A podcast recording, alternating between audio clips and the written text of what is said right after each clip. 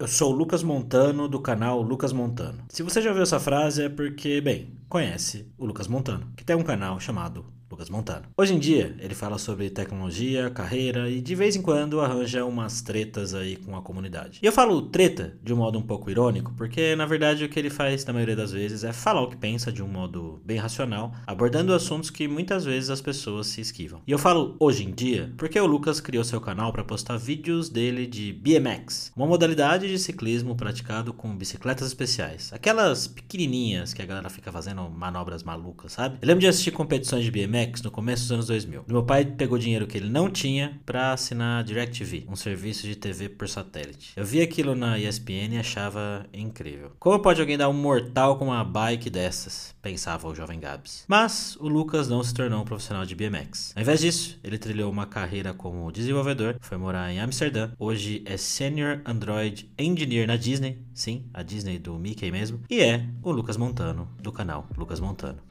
Hoje a gente vai conversar com ele aqui, entender como ele se tornou desenvolvedor, entender melhor um pouco da sua rotina e sua motivação para criar conteúdo. E claro, ele vai contar pra gente um pouco sobre como é o seu trabalho na Disney.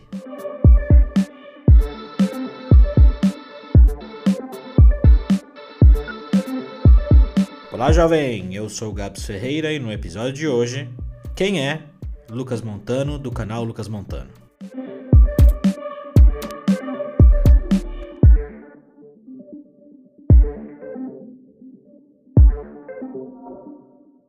Cara, antes de ser o Lucas Montano, do canal Lucas Montano, quem que você era? Quem eu era? Eu... Bom, o Lucas Montano eu ainda era, é, né? Vamos lá, antes de. Antes da, da programação, porque antes do canal Lucas Montano eu já gerava conteúdo de alguma forma, porque eu tava sempre palestrando ou submetendo talks. Mas antes disso eu era meio que viciado em esportes radicais, assim. Então minha juventude, hum. até meus 17, 18, eu queria ser BMXer profissional. Eu treinava 5, 6 horas por dia, todos os dias. É. Caramba. É. Então você não pensava em tecnologia e como que surgiu isso? tecnologia surgiu antes, surgiu bem cedo, assim. Tecnologia surgiu quando eu tinha 12 anos, ah, quando a gente comprou o computador da família, né? Aquele computador que fica na sala. E, e ali eu tive contato com, com a internet, depois com Axis, depois com VB, CorelDRAW, tudo que tu tinha para fazer em casa sem acesso, na verdade, à internet, né? Só entrava depois da meia-noite. Então, durante o dia, ficava brincando no computador. Só que eu nunca vi isso como uma possibilidade de carreira. Demorei muito tempo para para ver isso como, ah, eu vou fazer isso da vida, sabe? Uhum, mas você gostava de, de ficar mexendo no Axis, Ah, eu gostava do computador, né? É, é, é, eu brinco lá no canal, mas é que eu mais ouvi na, na assim é guri não sai da frente da merda daquele computador. Era, eu era esse guri, tá ligado? É, não sai da frente da merda daquele computador. Não gosto de jogar bola nem nada, então se eu não tava na pista uh, treinando, eu tava no computador. Era basicamente as duas coisas que eu fazia. Essa parada de seguir uma carreira em tecnologia ou em BMX, o que que, que aconteceu que você desistiu, entre muitas aspas? Ou você não desistiu e você é um. Eu sou profissional competidor? de BMX, a Trina. Não, uh... eu acho que Bom, eu comecei a trabalhar desde cedo, né? Então, trabalhar assim, eu não precisava trabalhar. Mas meu pai fazia questão que eu trabalhasse, tá ligado? Pra não ficar vagabundeando em casa. Então, é, já fui garçom, já trabalhei em lan house, gráfica. Uh, e quando eu tava nessa gráfica, eu já estava na faculdade de sistema de informação, estava no primeiro semestre já. E o meu sogro tinha um sistema em Excel e ele queria automatizar. E ele sabia que eu já uh, criava sites, web pages, PHP em casa mesmo, mas para ninguém. Sabe quando eu ficava às vezes de madrugada inventando assim, ah, e se eu criasse um site para tal loja, como que eu faria? Daí eu ficava ali, tipo, meio que criando um freela, mas sem ter cliente, sabe? Eu ficava só treinando assim. E aí ele me, me ofereceu assim, ah, tu não quer automa tu não quer migrar então assim, meu Excel para um sistema web? Eu falei, tá, então tá. Daí eu saí da gráfica, ele me deu uma grana lá, a cada duas semanas lá, para fazer esse freela, digamos assim, para ele. Foi aí que eu ganhei de primeiro dinheiro que eu ganhei com programação. E aí depois dali eu, opa, então quem sabe agora eu posso virar um programador de fato, né? Porque eu ainda não achava que eu era programador. Programava desde os 12, tava fazendo esse freela, mas na minha cabeça eu pensei, tá, eu não sou programador, tá ligado? Programador tem que ter um CLT assinado, tem que ter alguém, né? Mais oficial me, me contratando. E aí eu comecei a aplicar para vaga. Isso em meados, meados de 2008, mais ou menos. Eu tava vendo seu 2007, 2007, é. 2007 para 2008. Isso porque eu entrei na faculdade com 17, 17 para 18, porque como eu faço aniversário em dezembro, eu sempre fui um ano adiantado no colégio. Então, eu, eu tinha olhado no seu LinkedIn aqui que oficialmente você tem o cargo de programador em 2009. Mas então você já estava programando há um tempo antes de começar aqui. Já, antes de começar oficialmente CLT. Olhando a sua carreira aqui, né, você passou por algumas empresas e tal, e sempre web, né? Você sempre foi focado em desenvolvimento web aqui, Java. Você mexeu bastante tempo com Java. Sim, não, só meu background é de, de full stack web. Então, o meu freela começou em PHP, PHP, HTML, CSS, né? JavaScript é, era basicamente para fazer Ajax, antes do Ajax. Né? Depois eu migrei para Java porque eu queria ganhar mais. Praticamente assim, eu, eu tinha um pouco de experiência com Java porque nessa primeira empresa que eu trabalhei, a gente trabalhava com nota fiscal eletrônica. a gente tinha que gerar um PDF a DANF, né? Documento da nota fiscal. E eu precisei fazer, e na época, para desenhar PDF em PHP era, um, era uma droga, assim, era muito difícil, cara. Era um saco. E no Java já tinha uns templates e tal, um Jasper Reports, e aí eu me ofereci na empresa em criar um, um, um serviço para fazer a geração do PDF. Daí a gente tinha um web service, eu expus esse serviço e o PHP se comunicava com Java para gerar o PDF. E aí eu consegui experiência em Java, daí eu comecei a ver, porra, mas vaga em Java tá pagando muito mais, né? Então, ah, eu vou aplicar para Java. Daí eu meio que segui uma carreira meio que Java, por conta da experiência que eu ganhei nesse, nessa empresa, porque tava pagando mais na época. Mas ainda web, ainda web, não era Android. Ah, boa. Como é, como é que foi a transição para Android?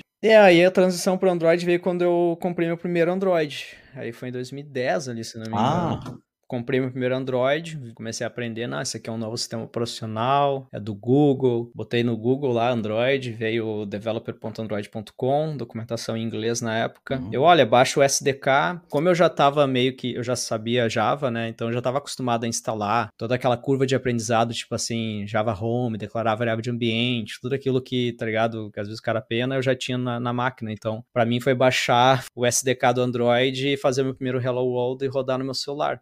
E quando eu rodei no meu celular, não sei, me deu um sentimento que era, foi diferente de quando eu botei o primeiro site hospedado foi diferente. Tipo, quando eu vi tipo, na minha mão, tá ligado? O negócio funcionando offline ali. Foi um sentimento diferente. Daí eu falei, pensei, cara, é isso aqui, tá ligado? Esse é o futuro, eu quero isso. É muito, muito mais foda. Eu posso levar pra faculdade agora e mostrar pros meus colegas um aplicativo que eu tô criando e tal. Não preciso falar pra eles, ah, acessa lá o site. E aquilo me chamou bastante atenção. Foi aí que eu decidi migrar, só que não tinha mercado de trabalho, né? É, essa época, apesar de 2008, 2009 ser a época do boom dos aplicativos, né? Que todo mundo queria ter um aplicativo, demorou um tempo até pegar mesmo e, e ter realmente um mercado de verdade para isso, né? Quando que você conseguiu o seu primeiro trampo? Era foda porque, tipo, mesmo depois quando o mercado começou a aquecer, a galera tinha aquele mindset de, tipo, eu tenho meu site, eu quero meu site no celular. Startup mesmo veio pro Brasil em 2000 2013. Nos Estados Unidos, ali, o boom das startups foi 2011, né? 2010, 2011, lançaram lá o Lean Startup, o livro, a rede social lá, o filme, e aí começou a bombar, né? Todo mundo queria daí criar algo tipo Uber, algo tipo Facebook, e daí começaram a, a pensar mais no aplicativo como sendo o negócio, né? Antes, assim, o mercado era tipo, eu tenho um website, eu quero ele no, no celular. Aí, os meus anos de experiência de freela meio que me ajudaram a, a vender projetos, né? Né? Daí eu comecei a fazer freela, porque não tinha uma empresa com produto no Brasil. Não tinha uma empresa onde o produto principal dela era um aplicativo e ela vendia aquilo pro consumidor final. O que tinha eram empresas que tinham sites e queriam ter o seu site como aplicativo. Então eu tive que abrir uma não empresa. um mercado de aplicativo mesmo. É, não é que nem hoje, tipo, tu era pode um... trabalhar num projeto é. que o aplicativo é o projeto, né? Tipo, lá naquela época o aplicativo era tipo uma versão do site. Uma extensão do negócio, mas no aplicativo. É, é.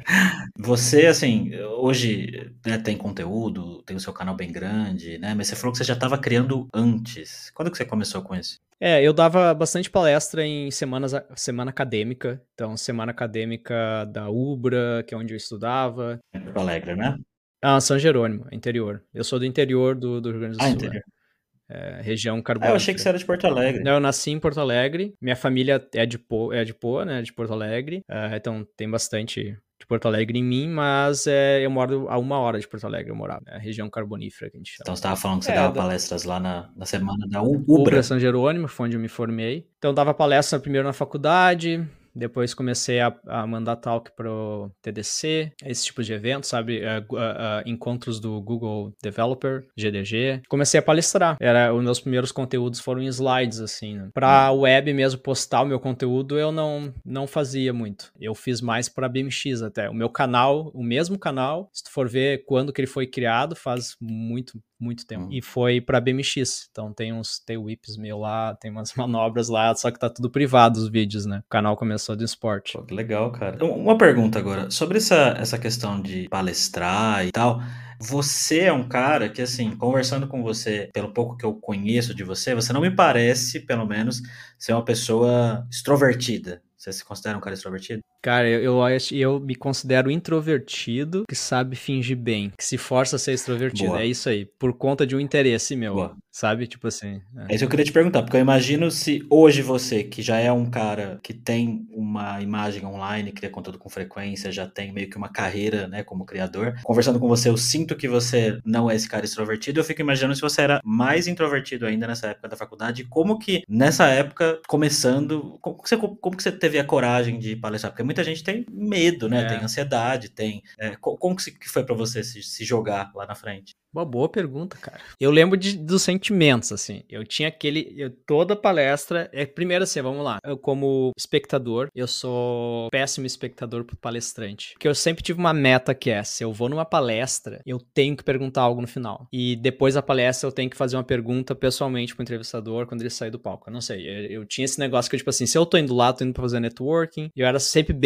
tipo, guiado, assim. Isso é uma coisa talvez meio competitivo, mas de querer ser melhor e querer, tipo, se eu vou na palestra, eu quero sair dali melhor. Não quero ir simplesmente passivamente escutar. Então era muito chato, tá ligado? Eu fazia perguntas.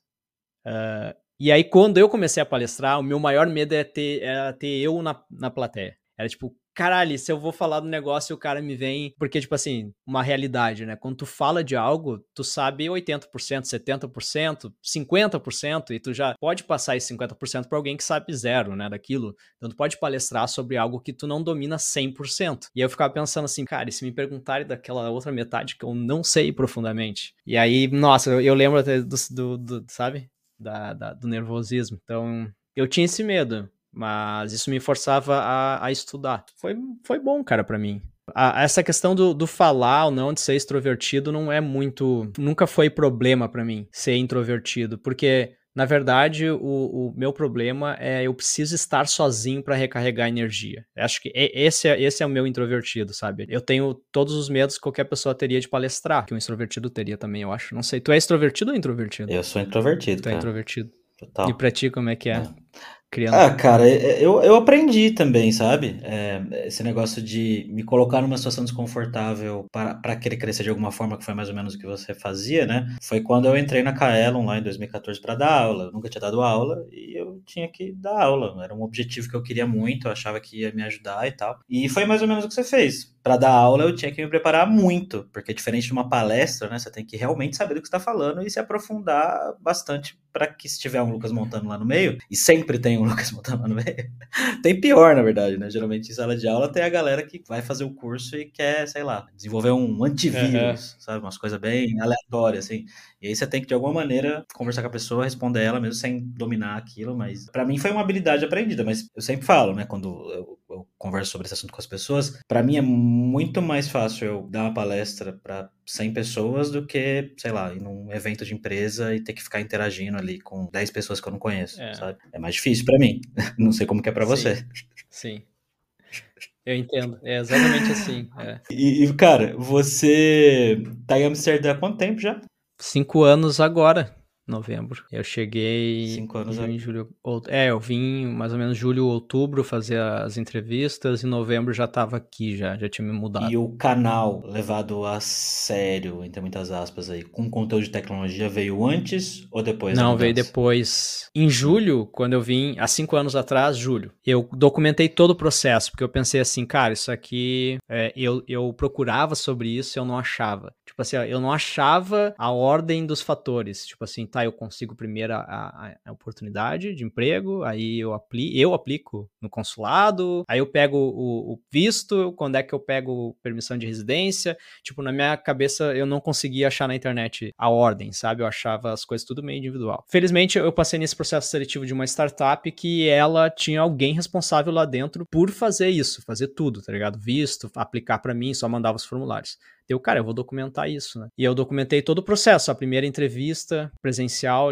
a empresa pagou a minha passagem para vir para cá, documentei, que é o, é o primeiro vídeo que tem lá no canal, que é o vlog do dia que eu vim fazer a entrevista. Então meio que começou junto. Boa. A minha mudança foi o início, o início do canal. E esse processo seu de se mudar para aí, você já tinha trabalhado para uma empresa de fora antes? Já tinha remoto, inclusive para um projeto meio tipo Disney assim, que era a ABC TV, eu, eu tava trabalhando remoto para eles. Isso isso um ano e meio antes de vir para Amsterdã. Então não foi completamente uma, uma mudança, ok, de, de país e de é. cultura, mas de trabalho você já tinha um pouco de experiência com o mercado Já, já tinha feito tipo reunião em inglês, isso remotamente eu já tinha essa experiência. Quando você chegou aí para efetivamente ir trabalhar no escritório e tal, como é que foi essas impressões iniciais? Porque eu, eu quando tive essa experiência, né, apesar de não ter me mudado, eu fui trabalhar minha primeira quinzena de trabalho lá na Estônia, né, numa startup também. E foi meio assustador para mim, assim. Eu cheguei até a pensar se eu tinha feito uma boa escolha, se eu ia dar conta daquilo. É, é um choque, assim, né? Para mim foi um choque. Tudo era, tipo, incrível, tá ligado? Porque e tanto eu quanto a Sara, minha esposa, a gente sempre teve o sonho de morar fora, independente da profissão, assim. A gente sempre falou, ah, vamos morar em Londres e tal. Então, isso sempre foi um desejo meio que pessoal, independente do trabalho. Uh, então, a gente não, a gente não saiu do Brasil meio que para que eu pudesse dar o próximo passo na minha carreira. Tipo, essa não foi a, a ideia, sabe? E quando eu vinha, minhas primeiras impressões foi tipo, caralho, tem tudo que é lugar tem máquina de lavar louça. Era tipo, que é inverno e eu não tô passando frio em casa, como assim?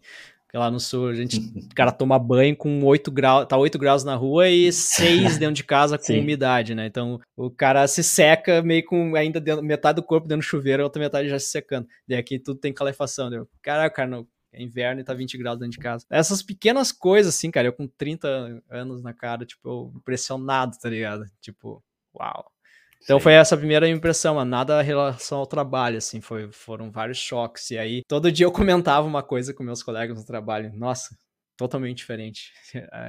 Eu lembro assim. Pro trabalho é só dor de cabeça. Acho que eu vi tu comentando no. Eu vi a tua entrevista, teu bate-papo com a Tequita, e tu comentou, né? Primeiros dias lá dá uma dor de cabeça, né? Que eu cheguei em casa de falar inglês o dia todo. Isso aí eu senti também. É, cara, é um, é um esforço grande, né? E às vezes você quer expressar alguma coisa, você quer discordar, ou você quer explicar e parece que falta palavras, assim. Você sente isso até hoje ainda ou hoje você tá super tranquilo? Não, hoje, hoje eu não, não dói mais a minha cabeça, né? Cinco anos trabalhando em inglês, hum. só que segunda, quando eu passo o final de semana com amigos, ou falando, conversando muito também em casa com a, com a Sara, mas se é muito intenso no português final de semana, segunda-feira é meio que travo, travo bastante no inglês.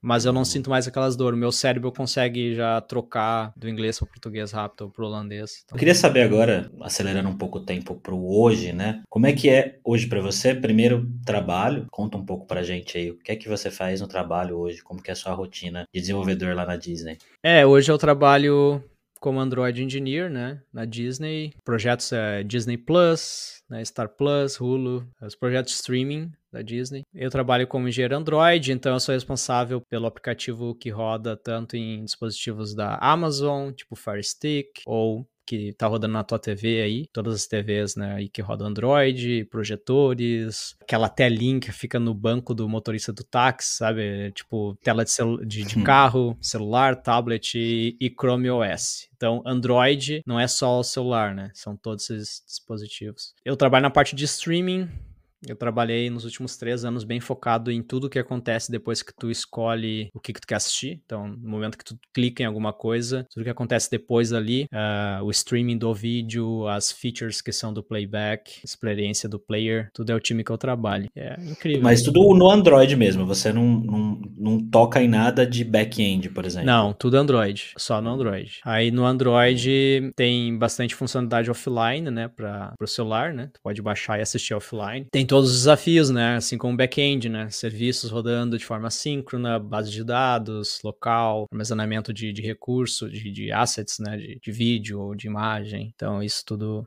tudo a gente faz, né? É um app que funciona tanto para streaming, mas ele também funciona offline. Né? Pô, precisa de tudo isso para fazer um app, cara? Só botar uns botãozinhos é, lá. Bota um WebView, cara, pra quê? pra quê? Mete o WebView, bota, bota o Disney Plus da, da web dentro do celular, né? Faz um web app. É, e... eu, eu, imagino que a Disney deve ter um, um time grande de tecnologia, né?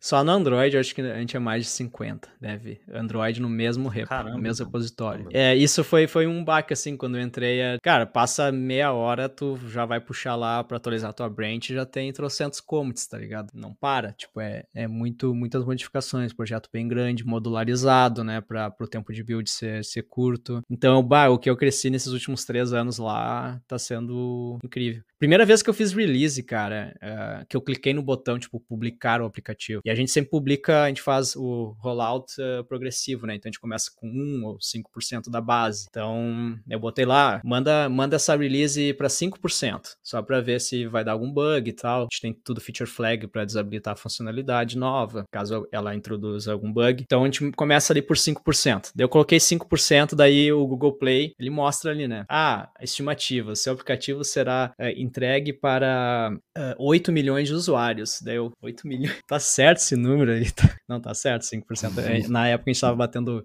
cento e poucos milhões de usuários no Android. É bizarro, assim, foi. A primeira vez foi, foi intenso. Agora o cara se acostuma com a escala. Mas tá sendo muito incrível. Era o que eu buscava, eu acho, que faltava na minha carreira. Legal, cara. E, e, o trabalho por ter tanta gente e, e ser um, um, aplicativo simplesmente precisa funcionar, né? O, o, trabalho ele é mais burocrático, vamos dizer assim, comparado com ambiente startup que você já trabalhou? Ele é bem dinâmico, na, é bem dinâmico até. Hum. Não se compara uma startup, assim. Eu acho que tanta gente, cara, e muitas vezes tu não sabe com quem tu precisa falar, tá ligado? Aí entra a arquitetura da organizacional da empresa, assim, os papéis de liderança, né? De saber com quem falar, aonde buscar informação, né? Acho que essa é a parte mais complexa, assim, comparando com uma startup. Na startup, por exemplo, que eu trabalhava, eu podia até ir lá e rodar um serviço ou falar direto com o engineer do back-end para pedir uma modificação. Né? Numa empresa como a Disney já não, tu não consegue ser tão direto assim, né, com, com uma pessoa específica, né? Tem que falar meio com leads para ver a priorização, etc, porque todo mundo tem o que todo mundo tá ocupado, né? É, tem essa questão também, todo mundo tá sempre ocupado, então tem que saber por onde o caminho mais eficiente de pedir uma modificação. Muitas vezes não é direto falando com o teu colega dev, pode ser falando com um TP TPM, o Technical Product Manager. É. E sobre o canal junto com o trabalho, né? É, hoje você não fala sobre o seu trabalho em si no não. canal, né? Eventualmente você acaba misturando um tema ou outro ali que tem a ver com carreira e tal, mas o canal é meio que uma extensão, hoje em dia eu percebo, é o que eu sinto pelo menos, é que o seu canal é uma extensão do que você está pensando e de coisas que estão acontecendo no momento, muito aqui na chamada ai, bolha, bolha dev. Tech, né? Quem é essa bolha dev? Quem é a bolha dev? Eu não sei quem é a bolha dev. A bolha falam, dev. A bolha dev, não sei o que lá. Quem é a Cara, bolha dev? A bolha dev é um conjunto de, é assim, ó, a bolha dev, tá? É quem quer entrar na área, né, e tá interessado em saber os é. assuntos, e quem tá na área e trabalha remoto tem tempo para ficar no Twitter. Bata, né? É, não, tá, acho que essa é uma boa definição.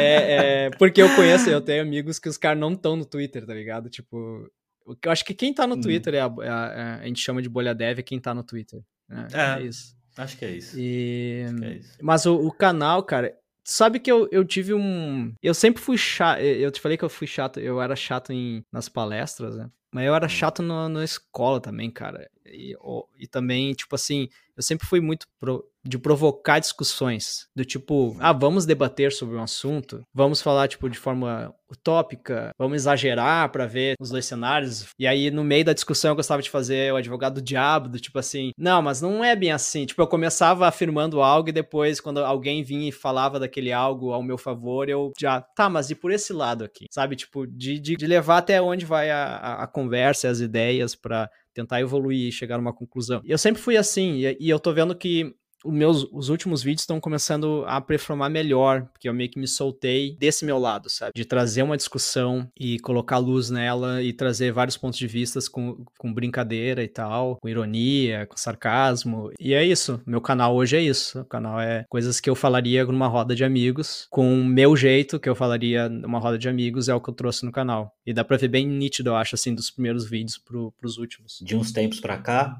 eh, eu até comentei isso com você um dia. Eu comecei a assistir mais, consumir mais o conteúdo do seu canal, que é uma coisa que eu não tenho tanto hábito de ver canal do YouTube, mas é porque você estava trazendo primeiro discussões interessantes e, e, eu acho que você se encontrou com relação a, a, ser você, assim, tirar um pouco essas amarras que às vezes a gente cria quando vai começar a se expor, né? Porque eu acho que hoje em dia muitas vezes a gente fica com o pé atrás de falar o que a gente pensa, porque parece que as pessoas perderam um pouco a capacidade de debater, é. né? É, você não você não consome conteúdo de quem você discorda porque você acha que aquela pessoa escrota por razão X e porque você não concorda com ela naquilo, você não pode aprender nada com ela. Um pouco, é, meio que um, um, extremo, né? Mas é difícil, né? É, é, é, você, acho que você soltar essas amarras, vamos dizer assim, e, e ser autêntico, né? Falar o que pensa, que eu acho que é o que você conseguiu encontrar. É, levei cinco anos. Levei cinco anos pra ser eu mesmo, né? É, é meio estranho. Quando o cara cria conteúdo, é exatamente isso, tá ligado? Quando tu começa a ver que começa a fluir, tu percebe, não, mas eu sou assim, né? Tipo, eu não tô aqui é, sendo um ator. É. Às vezes o cara leva cinco é. anos pra conseguir se soltar, tá ligado? Mas você, você tem uma, um planejamento do que você vai criar e postar ali? Ou é muito, cara, eu já tô afim de falar disso, eu vou sentar e falar disso? Ah, é o que eu tive, é o que eu tô afim, mas eu tenho meio que tópicos que eu gostaria de falar e eu tento priorizar eles, né? Mesmo eu tendo, assim, até vou abrir assim, eu ultimamente eu tenho pensado, nossa, cara, eu só trago assunto superficial, tá ligado? Às vezes eu tenho assim uns embaques, nossa, eu só trago assunto superficial. Aí tem, aí sai uma treta que eu pá, eu tenho um, uma moral de história que eu gostaria de compartilhar. Só que, como eu já tô trazendo, sei lá, já trouxe duas tretas seguidas, tipo, ah, no próximo vídeo é, eu vou falar de algoritmos, sei lá, entendeu? Porque eu já cansei, eu mesmo já cansei de me escutar, de, de, de, de falar sobre coisas mais assim, pro soft skills ou carreira, sei lá, reagindo a um, artigo. Eu quero falar de algo técnico. Daí eu me programo mais. Daí, às vezes, tipo assim, na próxima quarta eu vou falar de algo técnico. Mas eu não chego a ter, tipo, exatamente um cronograma e tal de postagem. E, e depois que você começou a falar mais de assuntos, entre muitas aspas, polêmicos, né? Dando a sua opinião e a sua visão sobre as coisas, você começou a receber algum tipo de hate direcionado, de pessoas te xingando no seu canal? Aquele vídeo do sindicato, eu vi que o pessoal tava te xingando bastante.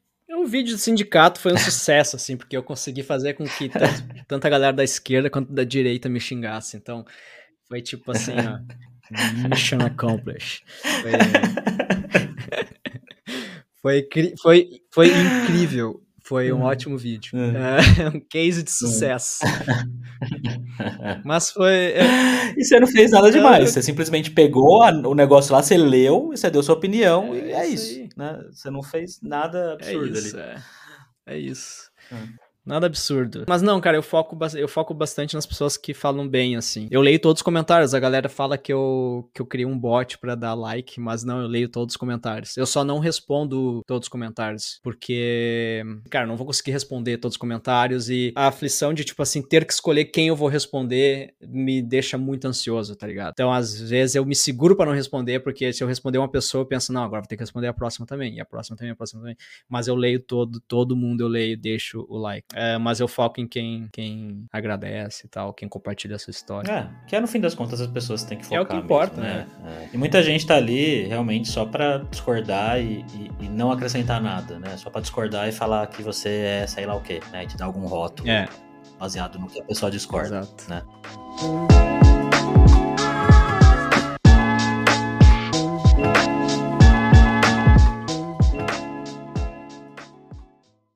Cara, tem algumas perguntas que eu quero te fazer e eu tava olhando aqui, eu fiz um, um post no Twitter perguntando pra galera o que, que, eles achavam que eu deveria te perguntar. E tem uma aqui boa do Marcel, que eu ia fazer agora, mas vamos lá, vamos ler aqui.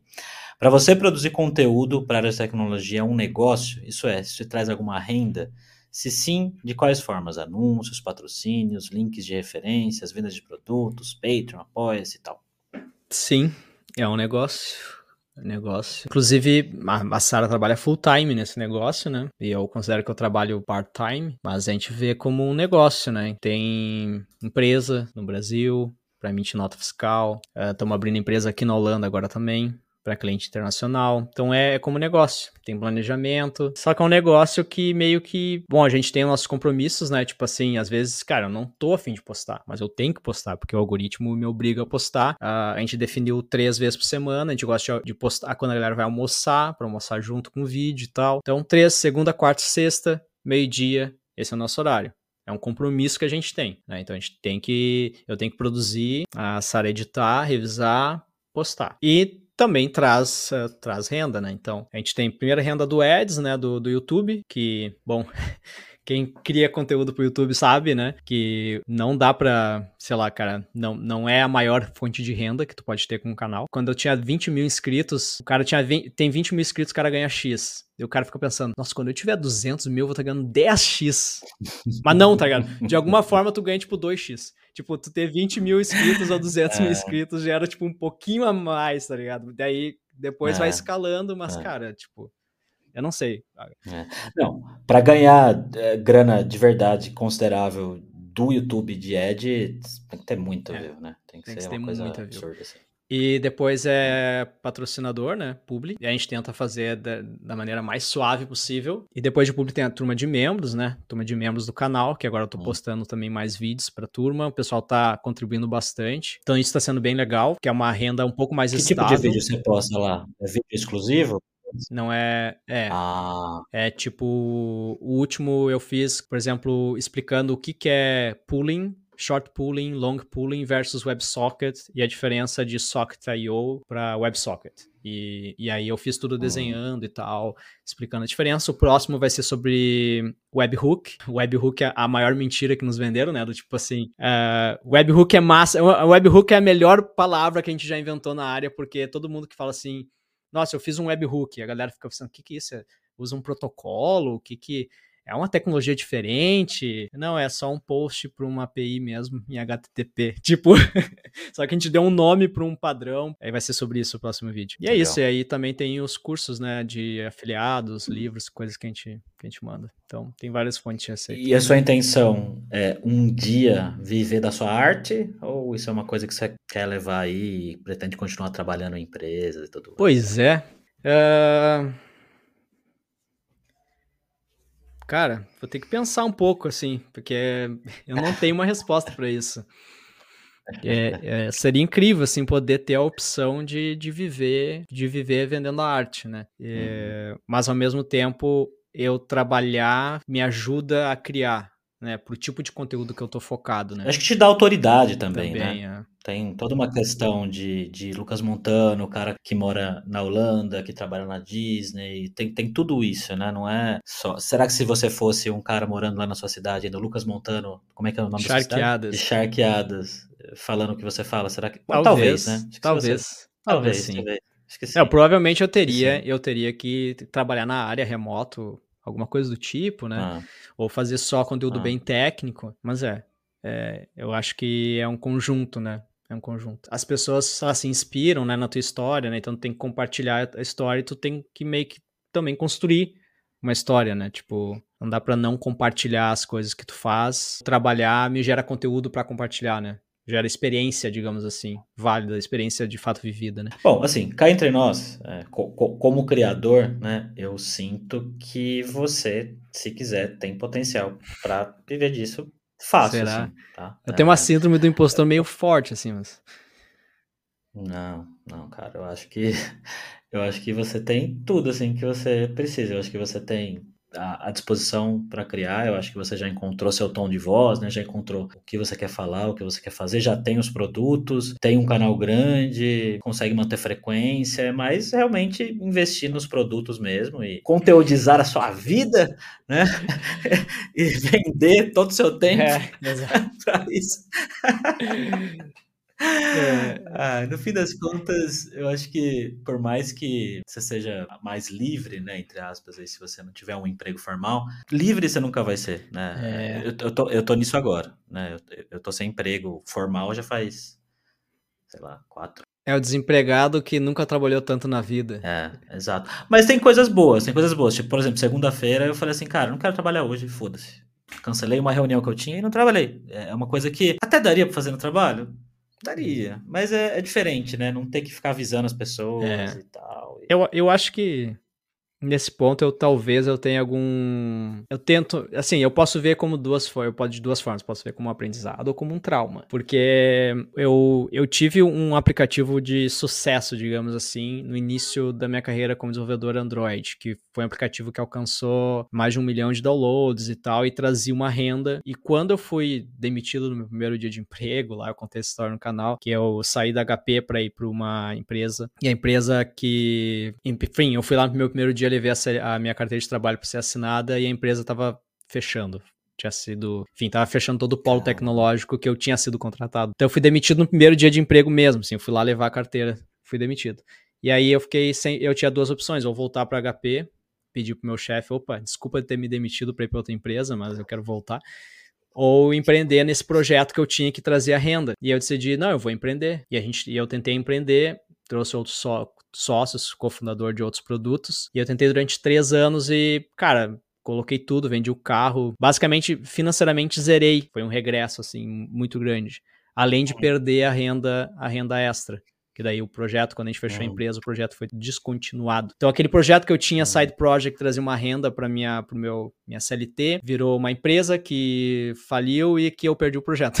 então, eu, eu tenho muito também um pouco disso, sabe? De, tipo, eu tomei muitas decisões erradas também nesse, nessa empresa, nesse projeto, por depender dele financeiramente 100%. O canal teria que crescer um pouco mais ainda para cogitar, mas mesmo assim, eu não sei, eu sou um pouco inseguro em ter uma única fonte de receita, digamos. Como, como, como criador, eu tô percebendo, tô percebendo não, né? Eu já tinha essa noção, mas não dá para depender de uma coisa não só dá. mesmo. É, tem, que, tem que diversificar, né? Tem que ter curso, tem que ter consultoria, mentoria e publicidade e, e, por aí vai. E é difícil mesmo. Viver de publicidade, só tipo assim, ah, não, você é criador e é, vender conteúdo para marcas, é muito difícil, cara. Eu acho que é muito difícil depender disso. Né? É muito difícil. É, tem que ter alguma coisa, mas tem certas coisas, por exemplo, que eu tenho um pouco de preguiça de fazer eu não sei se eu quero. Esse negócio de vender curso para pessoas, por exemplo, funciona muito bem se você faz lançamento. Aí eu não sei se eu quero fazer lançamento, cara. Você faz lançamento? A gente fez um, um lançamento ano passado, foi foi incrível, assim, foi muito bom. Foi incrível em termos de expectativas, assim, porque eu tinha expectativas bem baixas, assim, que alguém fosse querer aprender Android comigo. Eu te falei, né, nas coisas de conteúdo eu ainda tenho um pouco de símbolo do impostor. Foi, superou as expectativas, assim, foi bem legal. Uh, deu bastante trabalho mesmo o lançamento. A gente pensa em lançar uma próxima turma, mas não fazer um super lançamento, daí fazer algo mais escalável, mais. Uh, não seguindo essas fórmulas e tal de lançamento, que a gente tentou seguir Sim. no primeiro lançamento. Tem mais uma pergunta aqui que mandaram para mim no Twitter. Essa é do meu amigo Lucas Badic. Ele quer saber se você realmente acha que o Flutter vai de base porque ele acha que tudo é tudo um grande bait. Que é tudo um grande bait do Treta Award. Não, cara, assim, claro que é uma brincadeira, né? Falar assim, dar uma data para um framework morrer, até porque tecnologia não morre, né? Mesmo se o Google, sei lá, falar assim, a gente não vai mais, não vamos mais continuar Flutter, que a gente vai focar no Jetpack Compose ou alguma coisa do tipo, tá ligado? Mesmo que isso aconteça, a comunidade Flutter iria abraçar porque ia se tornar open source. Então não existe matar, né? Então Flutter não tem como morrer. Só eu, eu ainda estou tô para ver qual é a moral da história do Google, né? De investir no Jetpack Compose multiplataforma e também investir no Flutter. Não acho sustentável uma empresa ter dois projetos multiplataforma. Não faz o menor sentido para mim. E eu sei que o Google é campeão de matar projetos. É famoso por isso. É isso, mas não vai morrer, né? O Flutter não vai morrer, que é uma, é uma brincadeira. Pode ser que que o Google meio que abra. Agora é open source, a comunidade vai dar suporte. Alguma coisa desse, hum. desse, desse tipo. Eu vi por cima, assim, mas cê, eu lembro que você fez um vídeo falando disso, né? Acho que foi onde tudo começou, uhum. não foi? Você falou do. E aí teve um cara que fez um vídeo resposta, que era do, do Flutterando. Aham, uhum, o Jacob. Não, mas é que eu e o Jacob, a gente tem o WhatsApp um do outro e a gente é próximo, assim, tipo, a gente já criou conteúdo antigo. Faz muito tempo que a gente não se falava, tá ligado? Sim. Mais de dois anos, assim, eu acho, mas a gente conversava bastante sobre conteúdo e já tinha feito collab. Meio que a gente meio que sente liberdade eu acho, de ser real no outro, ou de fazer um vídeo resposta, tá ligado? Em nenhum momento eu levei aquilo a, a sério. Não sei se ele levou, mas eu não. é, mas teve. Eu acho que a parte mais engraçada que eu peguei dessa treta aí foi quando você doou, tipo, 5 euros, né? Toma aqui para quando o Flutter acabar. cara. Foi, foi muito bom, né? Ai, Ai, cara, isso foi, isso foi bom. Isso foi é. bom, isso foi bom. E mais Aquela uma vez, lá, eu, piada, me, né? eu, eu ria no sofá, cara. É Superchat, estou aqui, é. já que o vai morrer. E, bem, temos mais uma, uma pergunta aqui da, da Andresa. Ela quer saber de coisas que você gostaria de falar na internet e ainda não pode abordar. Como ser um milionário na programação. em seis, seis meses. meses, é. Ah, caramba. Mas não tem nenhum assunto assim que você já pensou em falar e falou, não, vou guardar isso aqui. porque- Não, não. Eu, eu, eu falo, se eu não falo, eu tweeto. Boa. Temos aqui uma pergunta do Co- Compa. Compa. Ele falou, ele, ele falou que você fez alguns comentários sobre TDAH, mas não ficou claro se ele tem ou não. Ele tem? Porque o vídeo dele falando que TDAH pode ser contornado em relação a estudos, etc. Então a pergunta é, você tem TDAH? É, o vídeo do TDAH é. Na verdade, aquele vídeo não era sobre TDAH. Eu coloquei TDAH no título porque eu vi que a galera tava comentando sobre. Porque numa parte do, do vídeo eu falo sobre sobre TDAH porque era, era alguém que eu tava reagindo e tal que, que tinha. E no processo de entrevista, meio que o entrevistador o entrevistador na verdade estava postando falando assim, eu devo eu devo rejeitar ou não esse candidato. E aí o candidato meio que aparentava ter TDAH. Ah, aí essa eu acho que essa foi foi a discussão do vídeo. E o que eu falei sobre o TDAH era do tipo assim, cara, TDAH ah, ele vai te impactar em qualquer área da tua vida, tipo, é uma constante. E assim como no Big O, tu dropa constante.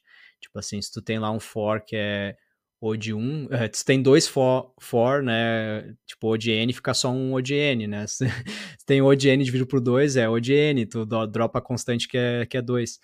uh, então, o que eu quis dizer é do tipo assim, eu não acho que tu deva desistir da programação porque tu tem TDAH. Tipo, não existe essa, tipo assim, ah, programação não é para quem tem TDAH. Porque o, qualquer outra área que tu vai escolher, o TDAH vai te prejudicar igual, tá ligado? Tu vai ter que aprender a lidar com isso. Então, era essa a mensagem. E aí eu dei o exemplo, o meu exemplo, que eu nunca fui diagnosticado, mas a galera deve notar, ainda mais agora que eu reajo a texto, é que eu, minha, eu suspeito que eu tenho dislexia, tá ligado? Eu leio, não só leio errado, como eu quando eu estou lendo, as palavras se invertem, eu meio que invento o sentido da frase, eu tenho certeza que eu li aquilo, mas aquilo, a Sara me corrige várias vezes na edição. E eu troco, e eu falo palavras erradas também, não é só, é só na leitura. E, e, eu tenho preguiça de ler. Daí eu falei, cara, isso sempre me prejudicou, tá ligado? Várias vezes eu tive que reler várias vezes para entender um ticket, porque eu tava lendo errado o ticket. Uh, mas eu tenho hiperfoco, então eu acho que não é TDAH, acho que é uma dislexia e hiperfoco. Uh, mas eu não sei, nunca, nunca fui diagnosticado, mas eu já aprendi a lidar com, com as meus. Todo mundo tem, né, cara? Eu falei no vídeo, só é normal quem nunca foi diagnosticado, porque todo mundo vai ter um negócio, tá ligado? É.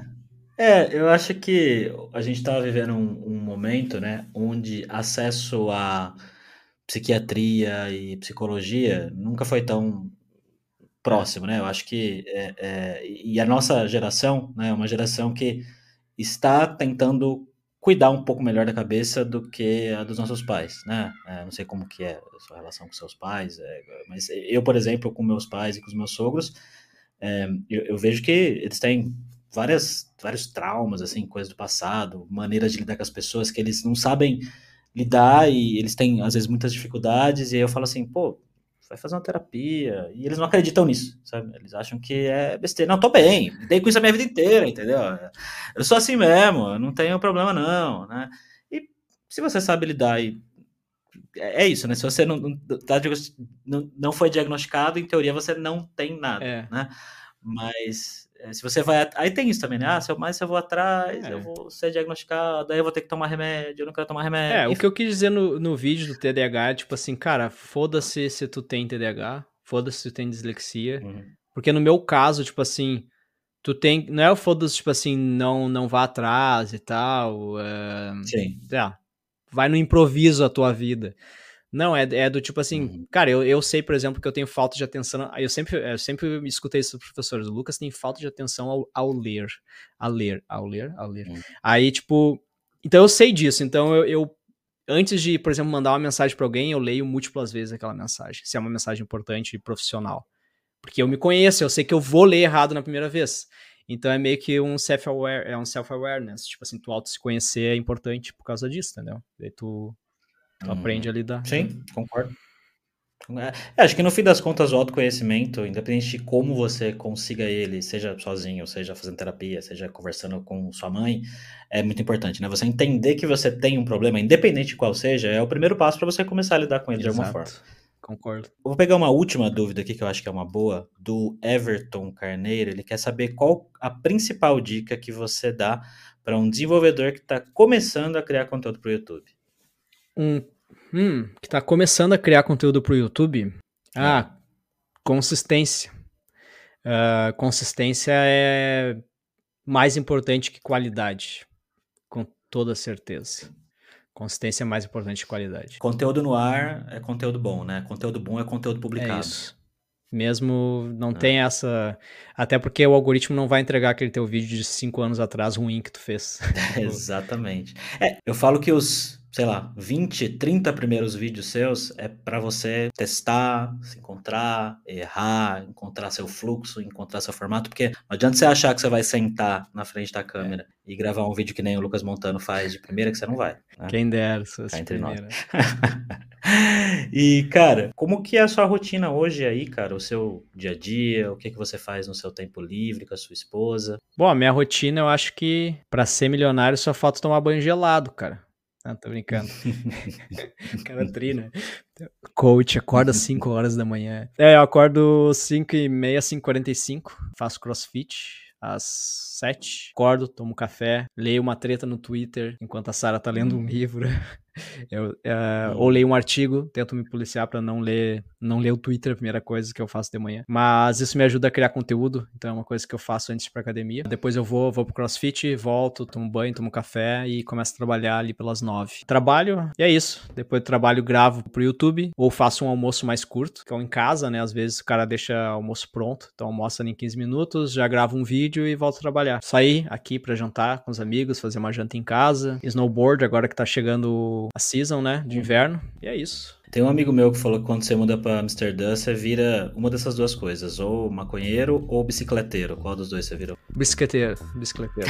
E tu sabe se tu combinar, né?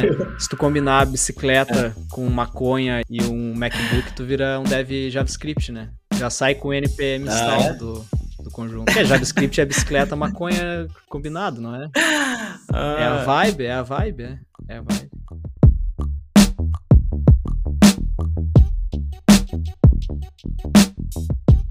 Gostaria de agradecer a presença do Lucas aqui por ter compartilhado um pouco da sua história e da sua vida comigo e agora com você também. Apesar da gente não se conhecer pessoalmente, o Lucas sempre foi muito solícito comigo. A gente já conversou algumas vezes, trocou ideias sobre vida e trabalho e saiba que você pode contar comigo para o que você precisar, Lucas. E você, jovem, que ouviu até aqui, muito obrigado. Não esquece de dar 5 estrelas por podcast lá no Spotify ou a plataforma que você ouvir e compartilhar esse episódio com outras pessoas para que ele alcance bastante gente. Te vejo em breve, jovem. Tchau!